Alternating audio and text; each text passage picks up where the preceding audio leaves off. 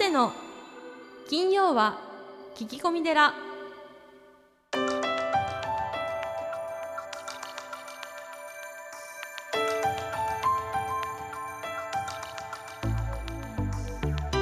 ようこそ架空のテラスタジオにお送りする長谷の金曜は聞き込み寺ナビゲーターの南雲もぐなです。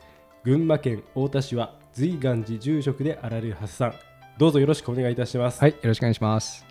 ポッドキャストネームときこさんからのお便りです。はい、私はこれまで高校大学でたくさんの人に迷惑をかけてきました。人の悪口を言ったりネットに書き込んだり人を避けたり高校の時とても空気の読めない行動をとりました。謝っていません。今大学で嫌われ家も居心地が悪く苦しいです。この苦しみは多分因果応報だと思いますだらしなく過ごしたり人の悪口を言ったりしてきたのがいけなかったと思います。今自分の中でこれまで迷惑をかけた人たちに謝ることが最も良い選択だと思っています。ただ謝るのが怖いです。謝るのは自分勝手な行為な気もします。今カウンセリングを受けていてカウンセラーさんは謝るほどのことではないと言っていましたが今カウンセリングに通っているのも謝らずに楽な解決方法を得ようとしているだけな気がします。私はどうしたらいいのでしょうか？という、はい、メッセージでした。そうですね。あのカウンセリングを受けてね、本当にあのお辛い精神的なね苦痛を受けているんですけれども、やはりあの毎日の自分の行動がですね、明日を作って、そして明日の行動がまた次のね、えー、やなさってのあなたを作っていくので、まあ、因果応報ってね仏教の言葉ですけれども、えーそれはうーんその通りだと思うんですね。はい。でやはりあの謝るって勇気がいるじゃないですか。いりますね。はい、で本当にあの自分がねそうした方がいいと思っているんだったら、うん。やはりあの一歩踏み出す。うん。百尺関東新一歩ってまあ禅の言葉があるんですけども、はい。本当にあの崖の上からね、うん。飛び降りるような勇気を持って、まずあの謝ってみるでやはりあの高校時代からたくさんまあいろいろ迷惑をかけたっていうことなんで、まあ、はい。すぐにはね許してくれないかもしれないんですが、やはりあの、えー時子さんがその真心を持って、うん。えーやっていればきっとあの周りの方は、えー分かってくれるんじゃないかなというふうに、えー思います、まあ、あの仏教ではですね生きることは苦しみだというふうにお釈迦様はおっしゃられているんです。ええ。でもあの良い人生を送ろうと思ったら、まあ、あの八八正道という教えがあるんですけども、はい。まあ、正見、正子唯、えー正語、正語、正名、正精進、正念、えー正常というふうに8つあるんですけども、正しい言葉を使ったり、正しい、えー行いをしたり、えー正しい精進をしたり、正しい思いですね。あのすべてのこう行動というのは思いから始まるので、はい。そのそれが正しいかどうか、えー自分でよく考えて、はい。えーそして行ってみるうん。ということが大事だと思います。マスさんありがとうございました。はい、さあ、えーそして今月のゲストですが福寿寺ご住職また芥川賞作家の玄湯宗久さんをお迎えしてお送りします。長谷さんスタンバイの方お願いいたします。はい、よろしくお願いします。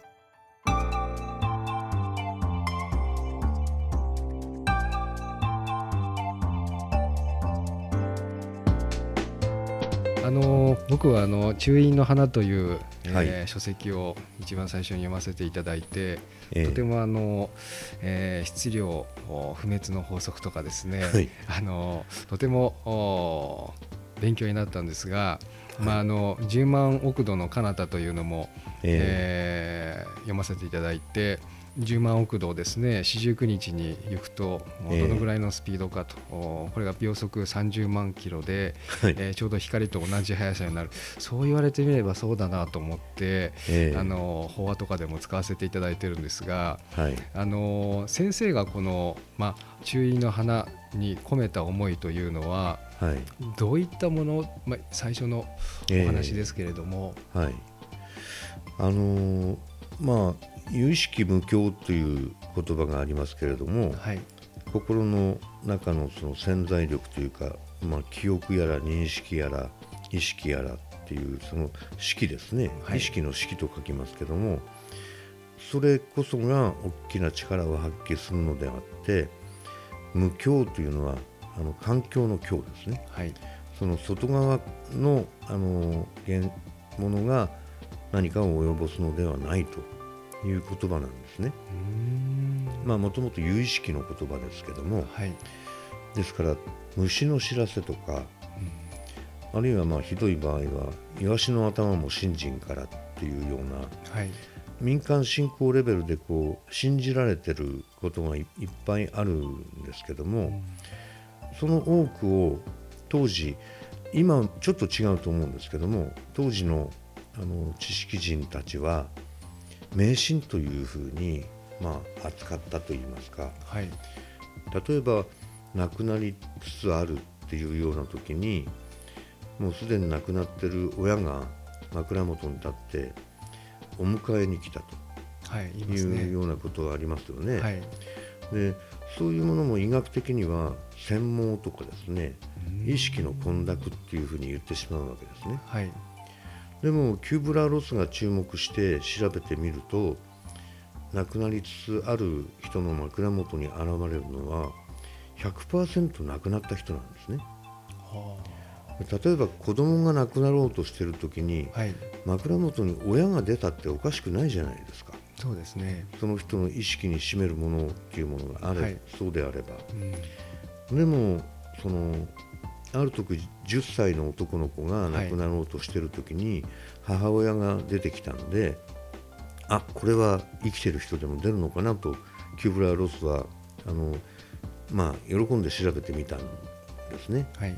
そうしたらばその何時間か前にその母親は交通事故で亡くなってたんですね。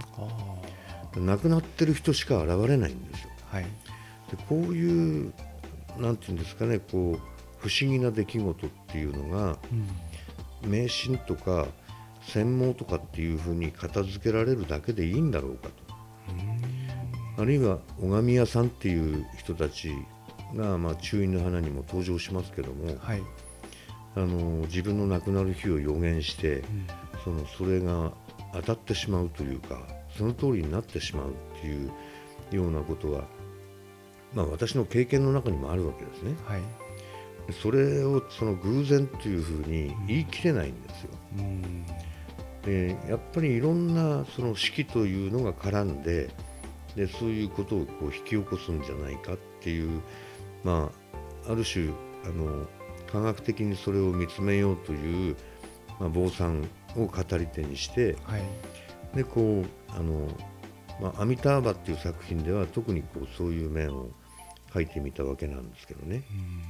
死ぬ間際にあの立花隆さんも臨死体験の中ではいバンコク、まあ、世界中のその死にゆく人の体験を調べてで世界中に共通してたのは暗いトンネルを通ると光の世界に出るというそういうイメージだったわけですね。あでその後そこにお花畑があったりえあの像が出てきたり阿弥陀さんが出てきたりえうん。それはその国の文化的な状況の影響を受けるわけですけどもどこの国の人でも暗いトンネルを通り抜けると光の世界に出るっていう部分は共通してたんですよ。あでそれなんかも、はい。あのどうしてそうなるのかっていうことをこう考えていくと例えばあの酸欠状態に非常に強い塩水細胞というのが網膜にあるんであはい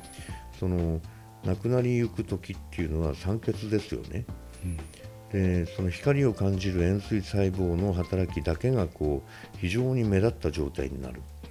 でひあの光に包まれるんだろうというふうに考えることは可能なんですがじゃあその光の手前の暗いトンネルは何なんだ？はい。っていうのがよくわからないわけですけども、こういうものもですねあのある見方をする人たちはもしかして誰も記憶に残っていないと思っている生まれてくる時の体験じゃないのかと。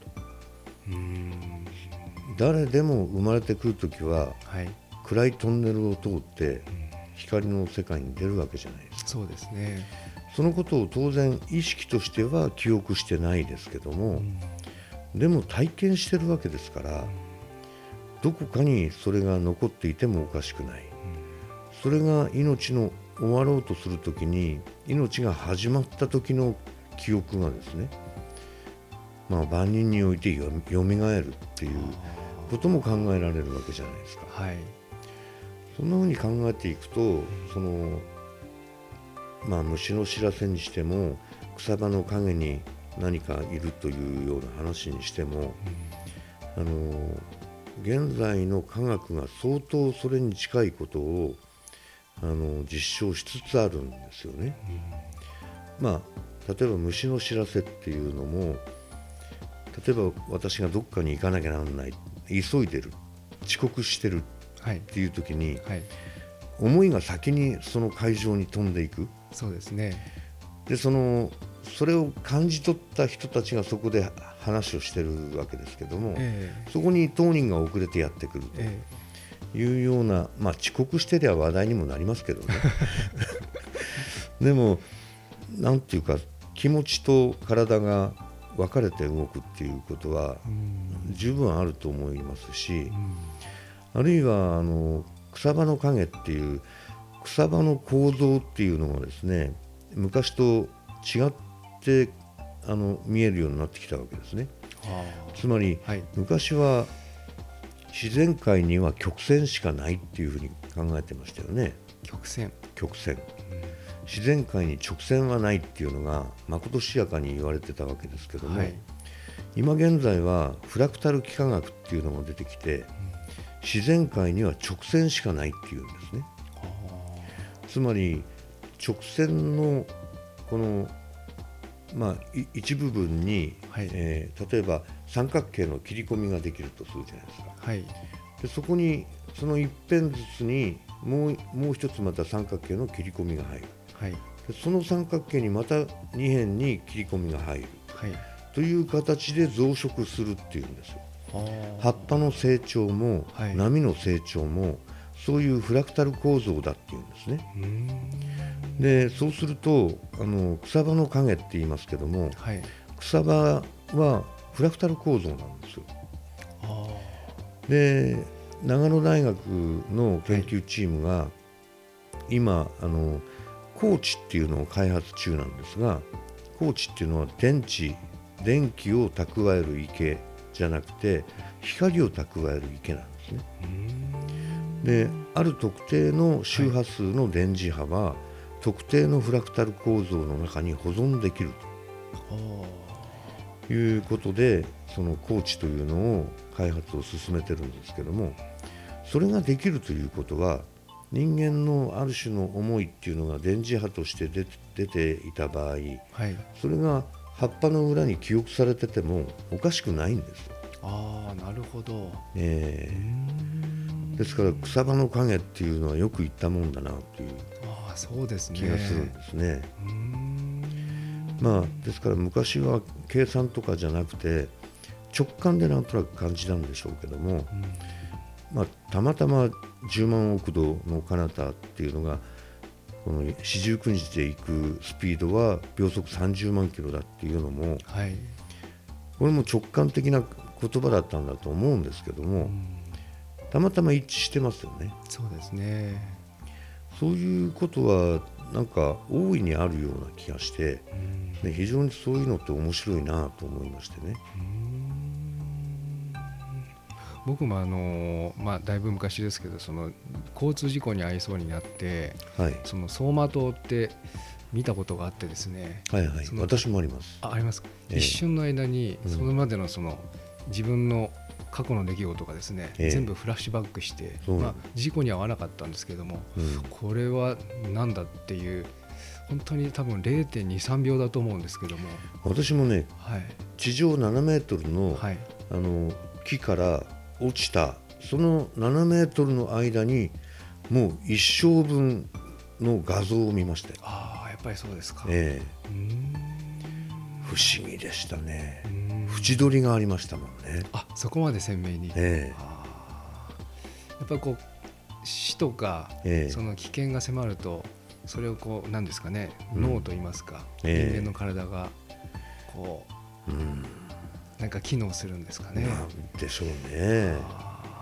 まあ、亡くなる直前の時に例えば脳下垂体からベータエンドルフィンが出て、はい、この柔らかな安らかな顔になるとかねそういう現象もありますけども頭の中でも他にもいろいろ起こるんでしょうね。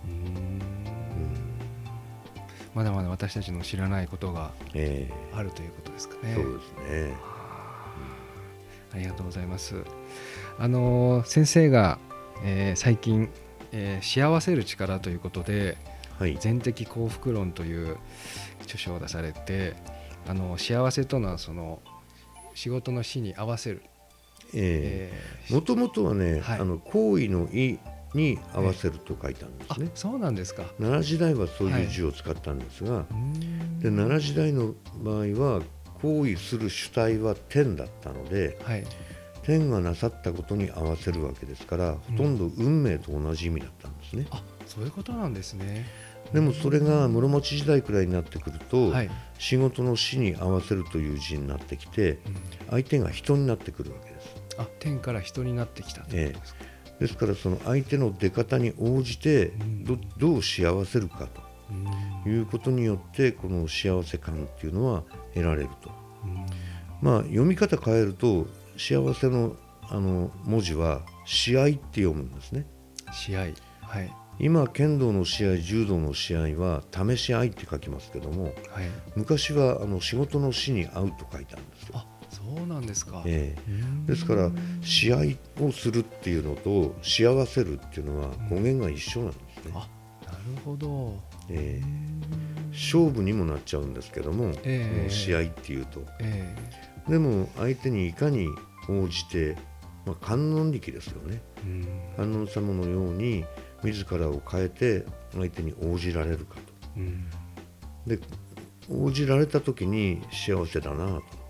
というふうに思ったんでしょうね。うん。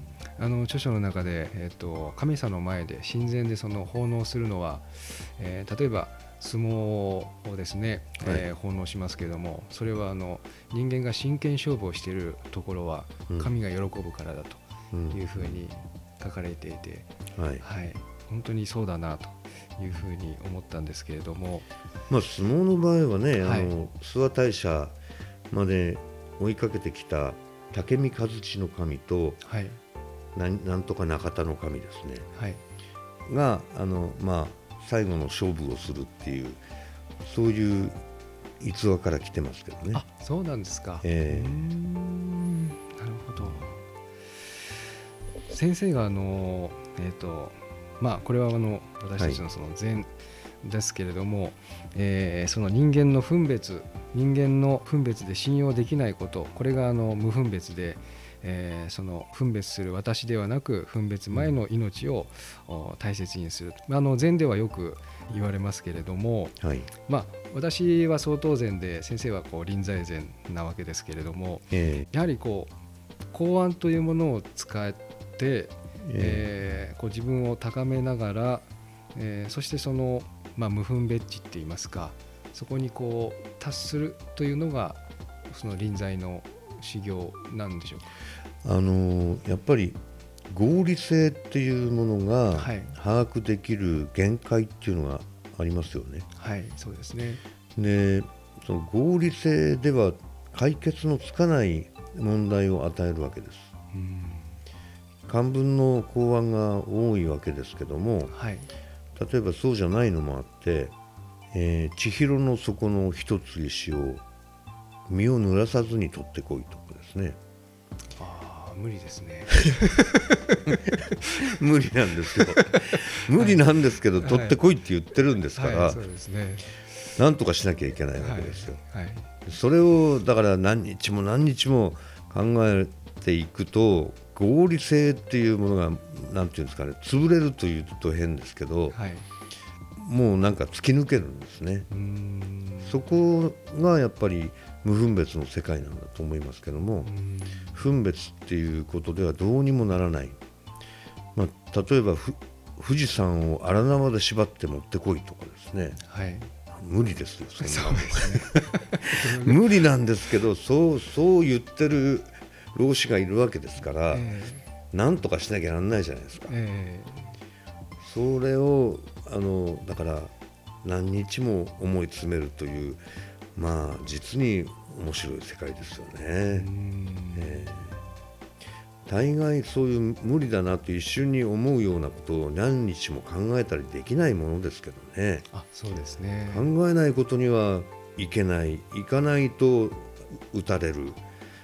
もう全門の狼肛門の虎ですようね。ん。え私もあのまあ相当然ですけども例え。ばええ不合美症以前の公安とかはですね、はい、ええ。あのいい公安だなというふうに思いますけれども、まああのうん多分臨済では何ですかねこう入門みたいなものだと思うんですけれまあ入門ですけども、はい。何度もやる問題でもありますよあね。そうなんですか。あの無地の公安もそうですけども、まあ何度かそれを別な深さで、やりますよね。あ一度で終わりじゃないんですね、ええ。あ何度も何度も繰り返して。ええ。そうするとまた権限も深まってくるっていうことがありますよね。なるほど、うん。ありがとうございます。ちょっとあのお話を変えて、はい。えー、と先生があの有田秀穂先生と、はい。あの脳の力禅の心ということで、はい。えー書籍を書かれてましてまたあのここでも、まあ、中国ではその、うん。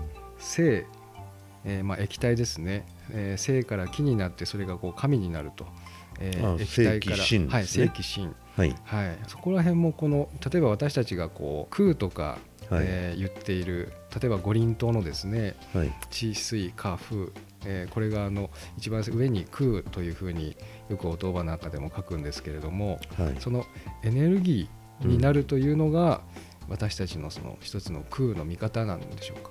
あのねまあ空っていうのはもともと執ニャですよね。はい、執ニャっていうのはあの拡散していくっていうあの意味の同名詞形みたいなもんなんですね。あそうなんひ広がるという、ええ。般若心経でいう。はい。はい。あの正気心っていうのははい、逆なんですよ。あこれは逆なんですか？性ははい。自然界のあのに充満している、まあ、一番原初的なマイルドなエネルギーですけども、はい。それを人体を通すということにおいてあの生成していくんですね。精錬していく。というその業法をもともとは道教がいろいろ考え出すんですけども、はい。それを例えばその女性のお腹に身ごもった子供に例えてはい。でなお腹の中で育ててでどんどんどんどん上に上げてきてでこうまあエッセンシャルになっていくわけですね。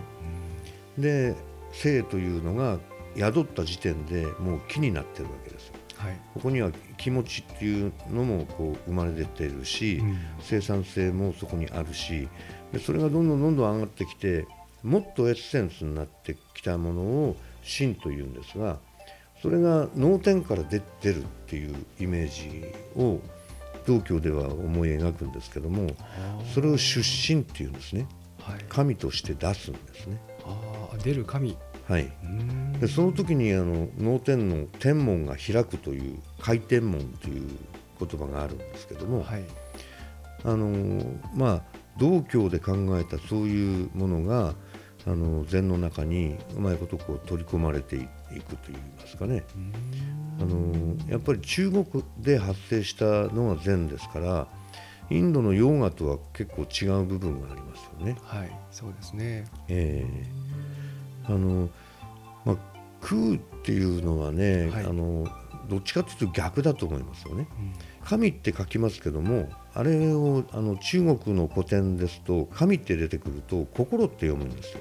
あそうなんですか。ええ。はいで我々が心っていうふうに感じているものももともとはあの木の集合でしょ？はいで木っていうのももともとはその生という自然エネルギーの、まあ、うねりじゃないですかはいそういうふうにあの生から気心というふうにエッセンシャルにしていく方向はどちらかというと、まあ、空即是色ですよ。あそうですねそのエネルギーが一つの形を成しているというええ方向ですよね。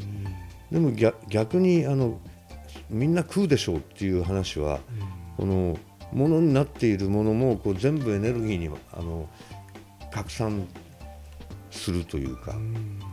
そういうそういう逆の方向じゃないでしょうかね。あなるほど、えーよくわかりました。ありがとうございますずずず随願寺随願寺にまつわる最新情報をずずずっとクローズアップしてまいります。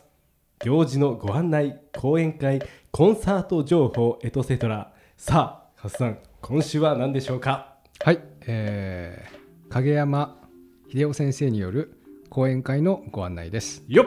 はい12月の12日ですね、そうですね、はい、森田保育園のお2階のホールで、えー12月12日土曜日、えー会場12時半、開演1時、えー常識を破れば子は伸びるという題で、影山秀夫先生、まあ、あの10月のね、ポッドキャストに出ていただいた、はい。えー先生ですがあの、もっと深くですね、えー広く子育てについてご講演、えー願います。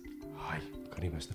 えっとこれ入場の、えっと料金というのはどうなってますでしょうか？はい、あのうちの保育園の保護者の方は無料なんですが、えー一般の方は1000円お願いしてます。はい。はい。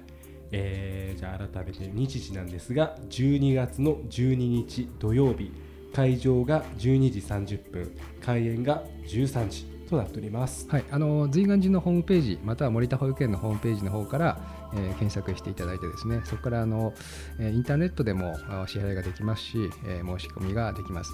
またあの今までのねこうネルケさんとかご講演いただいた方の音声もですね有料で配信してますので、えー下の方にあのキクタスさんのバナーがあるのでそれをクリックして、えーお聞きください。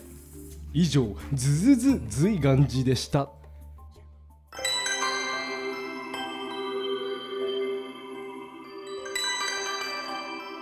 長谷の金曜は聞き込み寺。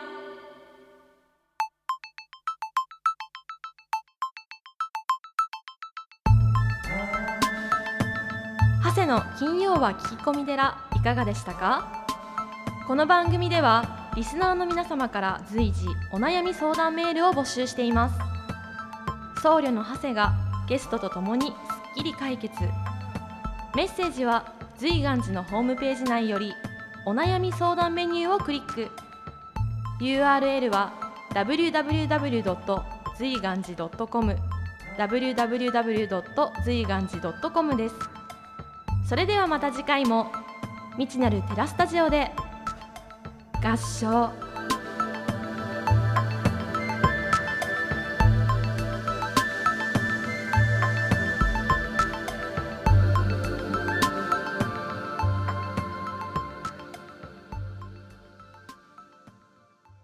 知らせです。番組でお便りを採用された方には長谷の著書「お坊さんが教える悟り入門」をもれなくプレゼントしています。お便りお待ちしております。